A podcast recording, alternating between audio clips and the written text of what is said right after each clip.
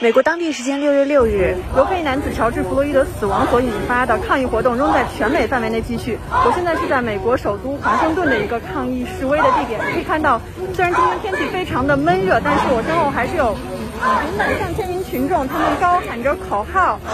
为弗洛伊德伸张正义。那么，据社交媒体上的信息显示呢，今天会在华盛顿的多个地点同时进行示威活动。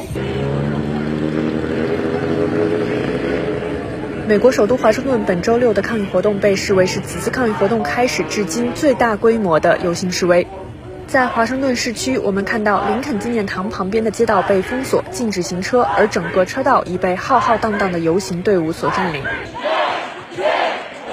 在拍摄采访过程中，感觉整体的抗议氛围还是比较平和，人们会举着标语喊口号。除此以外，并没有看到过激行为。不过，每个街区都会有国民警卫队及警察执勤。从林肯纪念堂，我们步行约两公里，到达游行示威活动的另一中心——白宫。一路上都有民众从不同方向涌入通往白宫的街道。